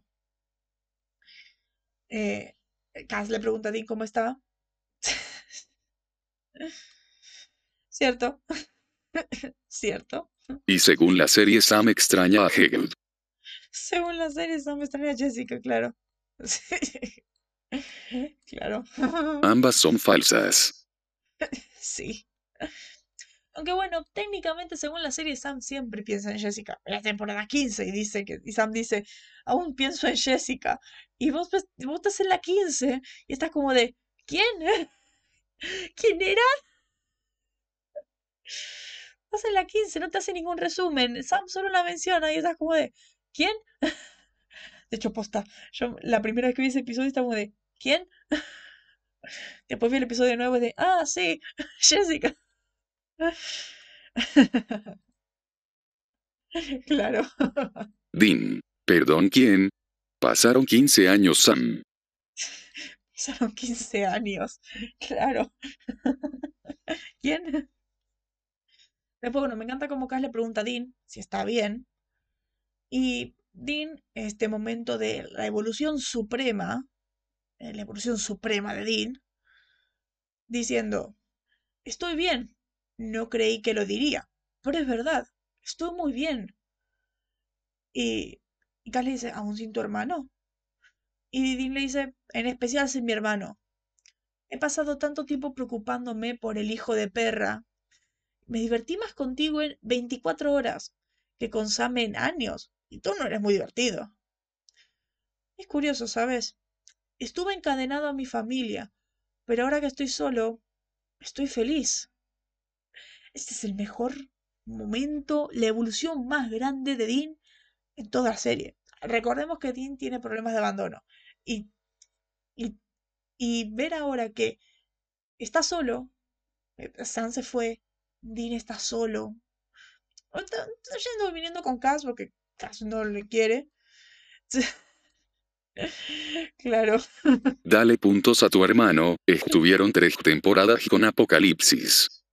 Claro, pero a ver, también es verdad, desde la 2, desde la 1, que Dean está todo el tiempo preocupado por Sam. O sea, está más tiempo preocupado por el hijo de perra que no piensa tanto en sí mismo. Creo que eso es lo que Dean se dio cuenta. Estuve tanto tiempo preocupado por Sam que por primera vez estoy solo. Creo que eso es lo que piensa Dean de... Sí. Claro. Y esa evolución dura lo que dura el agua en un colador. Ojalá que no, a ver qué pasa en el siguiente capítulo. Pero es que yo no creo que es esa parte de darle puntos, ¿eh? Porque pensemos, la primera temporada Dean estuvo todo el tiempo pendiente porque Sam estaba en modo vengativo, que estaba mal por lo de Jessica y que tenía miedo por lo de los niños especiales. Segunda temporada estaba preocupado por Sam, por lo de los niños especiales, porque huía, por todo eso, mientras Sammy era un baby que necesitaba constantemente de Dean. Más que en la siguiente temporada, él se estaba a punto de morir y Sam necesitaba entrenamiento para poder seguir esta pelea solo sin él. Después que en la siguiente temporada Sam estaba en modo drogadicto y tenía que... Y, estaba totalmente preocupado por Sam porque Sam estaba raro, porque estaba siendo un idiota y todo eso. O sea que, sí, estuvo tanto tiempo preocupándose por el hijo de perra que en ningún momento pensó en divertirse. O sea, en ningún momento, en cinco temporadas, sin contar Hell House, en ningún momento en estas cinco temporadas se paró a pensar en sí mismo, a divertirse, porque siempre estuvo pensando en Sam. Y pensemos esto de que Dean se suicidó para que Sam vuelva a la vida en la segunda, porque no podía estar solo. O sea, Dean nunca estuvo solo. Era de, estuvo con su papá, le mandaba a su padre a hacer casos, pero aún así estaba con su papá, eh, estaba con Sam después. Dean nunca estuvo solo. Y ahora que Sam se fue y voluntariamente Dean está solo, por primera vez, él pensó que eso no iba a ser posible, de que esté bien solo. Porque eso sentía la segunda. Él sentía que era imposible que esté solo y por eso se suicidó. Y acá él... Es increíble eso. Estuve encadenado a mi familia y ahora que estoy solo, estoy feliz. O sea, es increíble esa evolución. Es, creo que ambos lo necesitaban. Sam necesitaba irse porque no podía más con la cacería. Pero Dean también necesitaba que Sam se fuera, porque por primera vez experimentó lo que es estar solo. Técnicamente no tan solo porque tiene a Bobby, pero eh, técnicamente está solo. O sea, la única familia que le quedaba era Sam y Sam se fue. Por primera vez está solo y por primera vez sabe qué es eso y lo disfruta. Y nunca pensó que eso, que eso se sentiría así. Creo que es eh, la mejor evolución que ha tenido Dean en toda la serie. El poder expresar ese sentimiento. Después de este capítulo yo siempre he dicho de que Sam y Dean pueden estar solos y no van a tener ningún problema. Pueden estar bien solos. Sam puede trabajar bien sus casos. Si Sam estuviera en la cacería, Sam puede trabajar bien sus casos, Dean puede trabajar bien sus casos. Son buenos, o sea, pueden estar los dos bien. Pero me encanta como... Esta es la primera vez que Dean está solo con... genuinamente y está muy bien.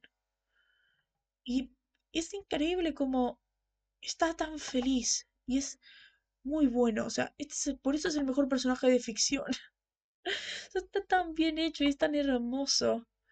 Que es eso lo bueno. De hecho, en la el siguiente capítulo sigue esa parte. Sigue un poco esa parte. Que es lo bello. Pero bueno, eh, seguimos con la parte del final de. con lo de Sam. Eh, acá. Es divertido como Sam, como si nada, escucha a Jess y despierta a besarla, sin cuestionar nada. O sea, él es consciente de que no es real.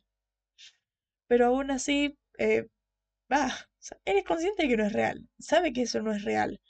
Sea, pero bueno, él no cuestiona nada. O sea, recordemos que el principio del capítulo dijo ¿por qué estás aquí? No, ¿cómo estás aquí? Así que, bueno, no le importa.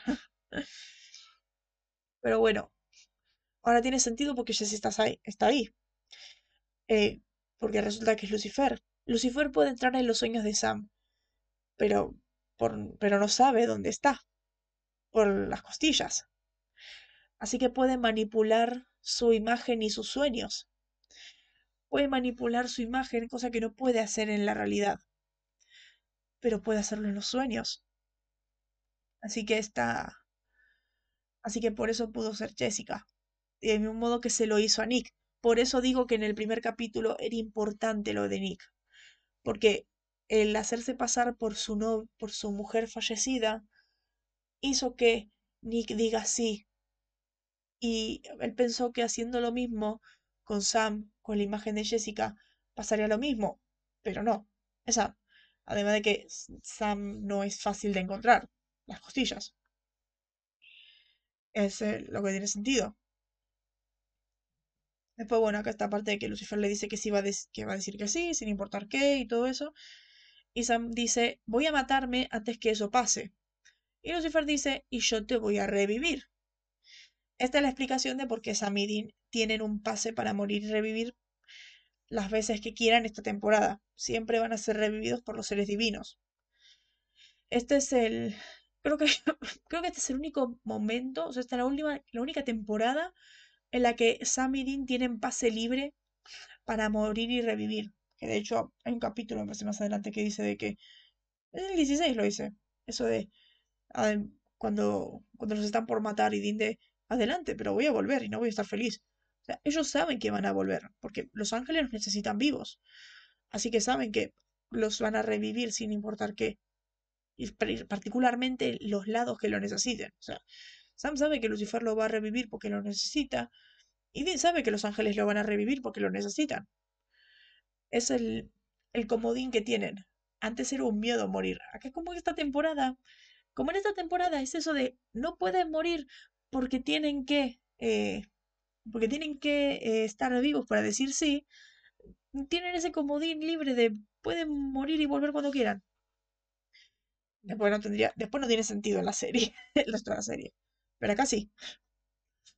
Después, esta parte que siempre le dan a Sam la misma respuesta. Este momento de Sam preguntando, ¿por qué yo? Y Lucifer le dice, porque debía ser tú. Siempre la misma respuesta cuando Sam es elegido. Lucifer le dice, siempre debiste ser tú. Es como de, es lo mismo que le dijo a Sacer cuando, cuando le dijeron que era un niño especial. Es lo mismo que, es lo mismo que dicen los demás demonios cuando Sam es el supuesto rey. Es lo mismo que Azazel le dice cuando gana la pelea.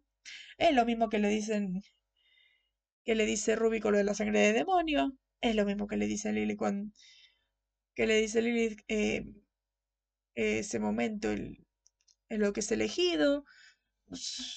Ahora, Lucifer le dice lo mismo. Recordemos que en la quinta temporada. En las cuatro anteriores temporadas Sam era el elegido de algo. En la primera temporada, uno de los niños especiales. Siempre debía ser tú.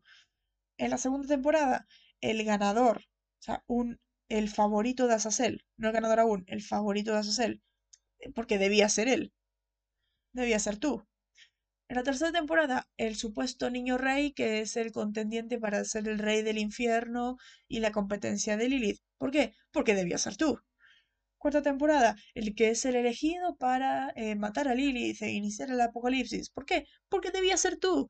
Y ahora el recipiente ideal de Lucifer. ¿Por qué? Porque debía ser tú. Siempre. Siempre es lo mismo y siempre Sam es el elegido para algo. Y Lucy. Guión dice Fu. El guion dice tú. Cosa que ver.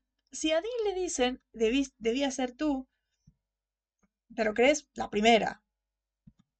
La primera, nada más. Pero. Pero Sam, todas las temporadas le dicen lo mismo para ser elegido a distintas cosas. Bien, sí, es el protagonista, pero es necesario que sea elegido siempre. Puede ser como en The Magicians que Quentin es el protagonista y no es el elegido de nada. No sé, me daría, me daría mejor, mejor vibra. Pero, de todo es elegido Sam. Pero bueno, ahora vamos a las referencias. Sí, recién ahora vamos a las referencias. Referencia. Dean le pregunta a Castiel. ¿Fuiste y muriendo? ¿Fuiste asesinado por un ángel ninja mutante adolescente? Esto es una referencia al personaje Rafael de la serie Teenage Mutant Ninja Turtles. Mi fantasma te tormentará. Eh, no creas. Yo estoy tranquila, tomas bien. Después, eh, en el montaje este hermoso, cuando está por matar al vampiro, Dean dice, Eat it, Twilight. Eh, cómetelo, Crepúsculo. Que es una obvia referencia a la saga Crepúsculo. Referencia que, saga que me parece que en ese momento yo estaba terminando. Después, las identidades falsas de Dean y Cass, cuando acuden a la policía, son Alonso Mosley y Eddie Moscone, personajes de Midnight Run de 1988. Después, el actor que interpretó al cazador Tim Jan-Klov en este episodio es Michael Campbell, es el cazador este que, que se tomó el tiempo para sacar la sangre de demonio. Coprotagonizó junto a Padalecki la película de 2004 El vuelo del Fénix. O sea, esas referencias. Después, el sheriff de Waterville, de Maine, el que es el director, el director Weatherby, llama sarcásticamente a Dean Kolchak, después de preguntar si Donnie Finnerman desapareció en el aire. Kolchak de Nightwalker fue una serie de televisión estadounidense del 70, de una sola temporada en la que el mucho tiempo hablando. En la que el personaje del mismo nombre era un intrépido reportero que investiga casos sobrenaturales en un formato de monstruo de la semana. Otra vez monstruos de la semana. Su, fanta- su fantasma me atormenta.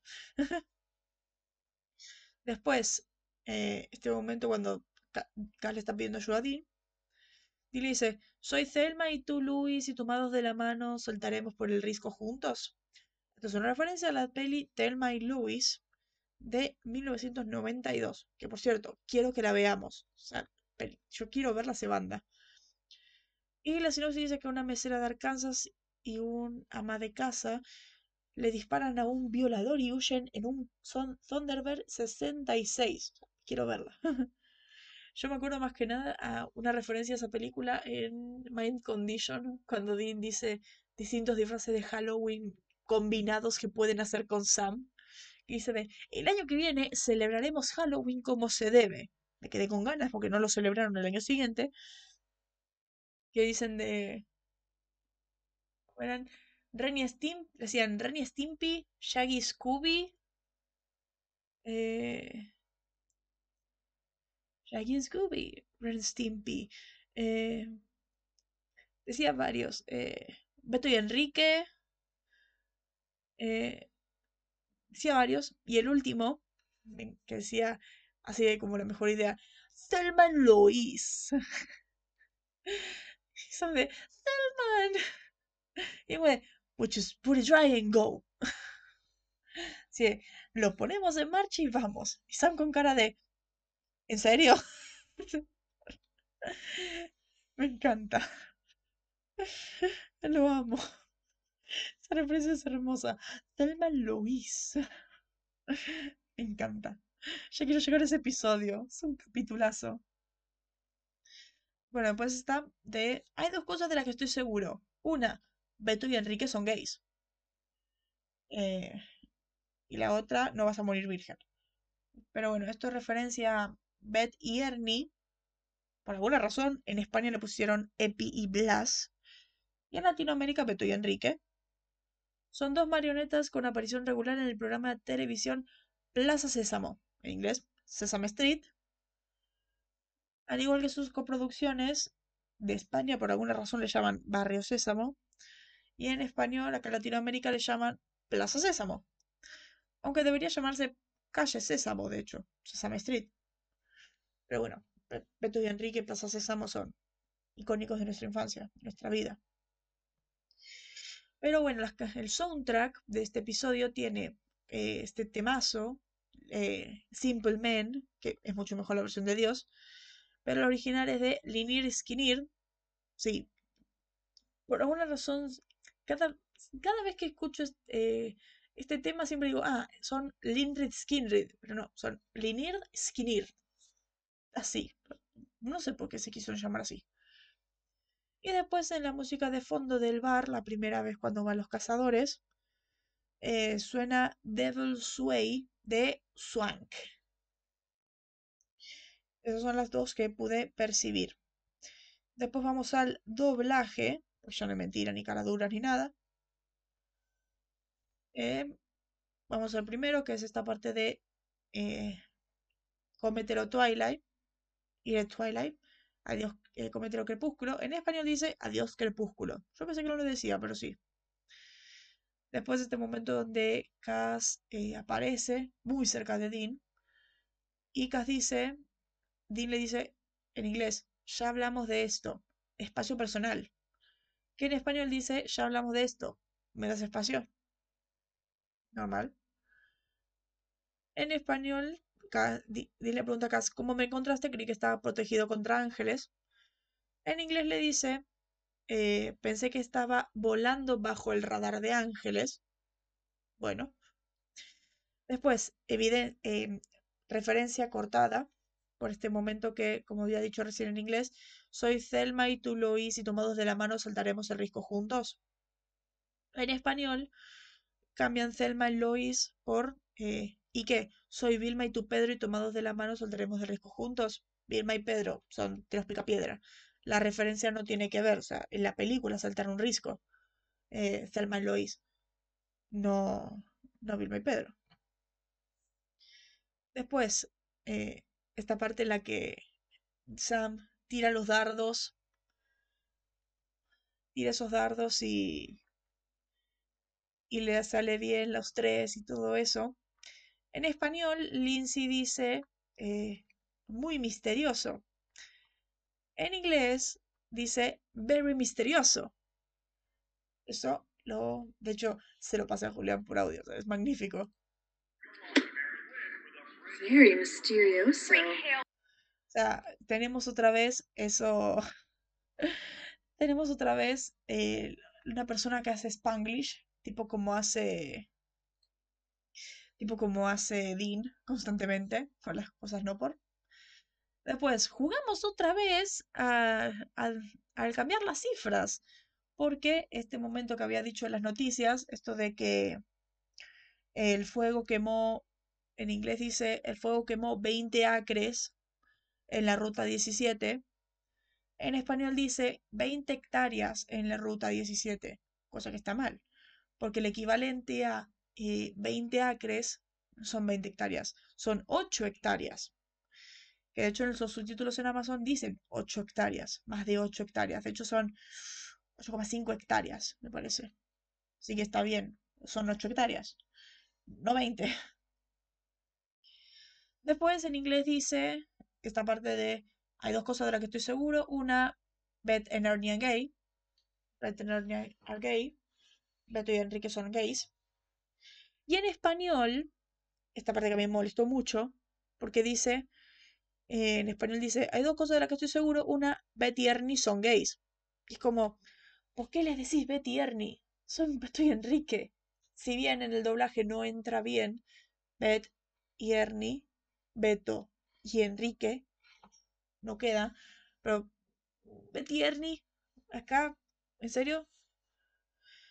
Pero bueno.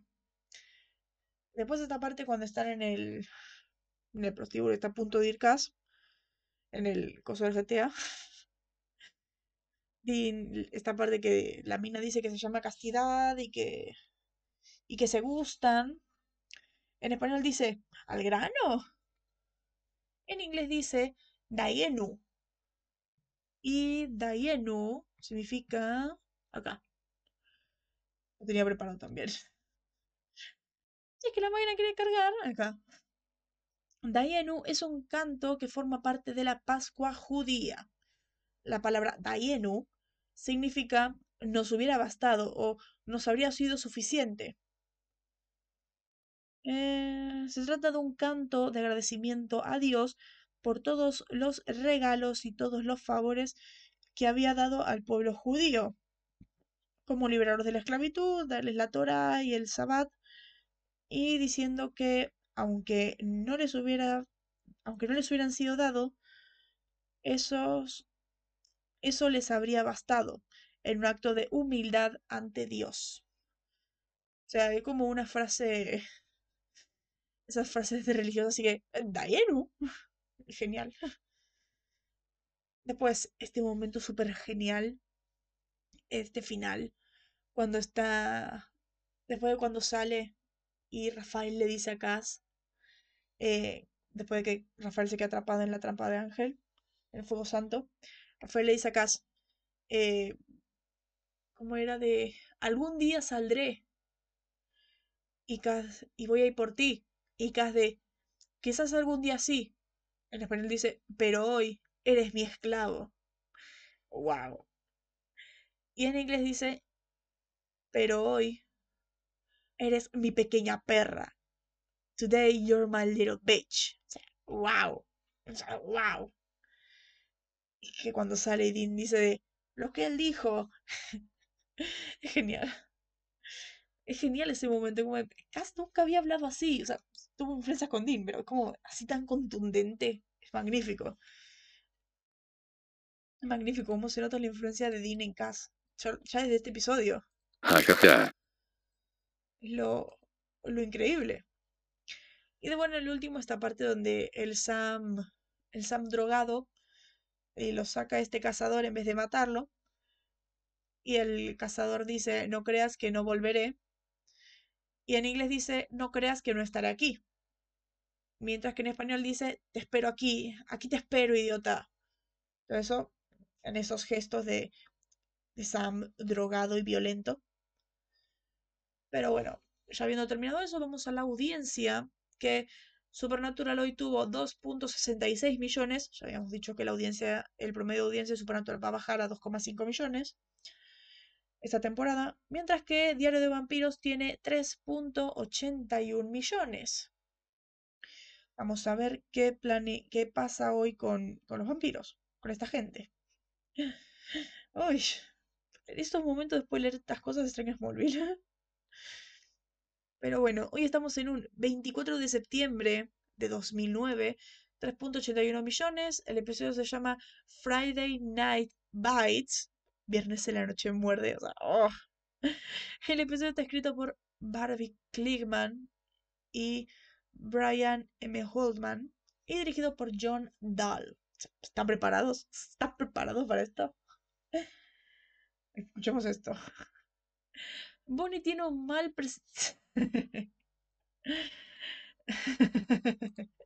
No. Lo que se nos viene ahora. A ver qué pasa en el capítulo de Diario de Vampiros de hoy. Bonnie tiene un mal presentimiento sobre Stefan, así que Elena decide visitar a Stefan y Bonnie a cenar, y así pueden conocerse mejor. En la escuela, Tyler quiere humillar a Stefan lanzándole un balón de fútbol difícil, pero Stefan lo agarra fuertemente y se la pasa de vuelta. Stefan termina uniéndose al equipo de fútbol. Durante la cena, Damon y Caroline llegan de repente y Elena invita a Damon a su casa. Stefan le da a Elena un collar lleno de verbena para protegerse de Damon. Recordemos esto que había, esto que pasaba en esta serie de que parece que Stefan era el vampiro bueno y Damon el vampiro malo y por eso protege de Damon. Es como son dos hermanos y uno es como vampiro violento y otro es vampiro chill. En serio me da ganas de ver esta cosa. Me da curiosidad de ver esta cosa. ¿Qué pasa?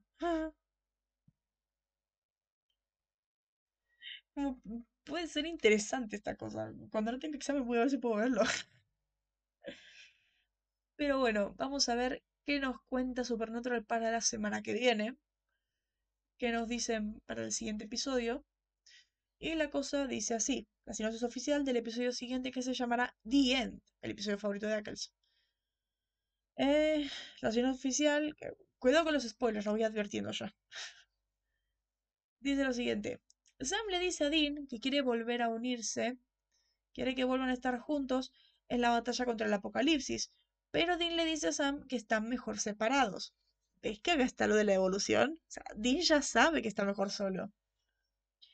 Más tarde, Dean despierta cinco años en el futuro, en una ciudad abandonada, y es atacado por humanos que han sido infectados por un virus demoníaco que convierte a los humanos en zombies. Zacarías, estrella invitada a Corfuller, se le aparece a Dean y le explica que este es el mundo que existe como el resultado de que Dean se negara a ayudar a los ángeles a luchar contra Lucifer. Dean se encuentra con el Dean del futuro, quien le dice que el virus es el plan final del diablo para destruir a la humanidad. Misha Collins también protagoniza. ok, spoiler, spoiler. Veremos, veremos. ¿Qué va a pasar? a mí este capítulo me gusta mucho. Tiene muy buena historia por todo lo que pasa. O yo no diría un, esto es lo que pasa si Dean se niega a aceptar la se niega en ayudar a los ángeles. No, esto es esto es lo que pasa si Sam deja de hablar, si Dean deja de hablarle a Sam, básicamente. Y es básicamente forzar a Dean a que renuncie otra vez a toda esa felicidad de que por fin pudo obtener al estar solo y volver con Sam. ¿Es un spoiler? Sí, al igual que esta sinopsis. Pero bueno, eso era todo lo que había para decir de este episodio. Así que... Eh...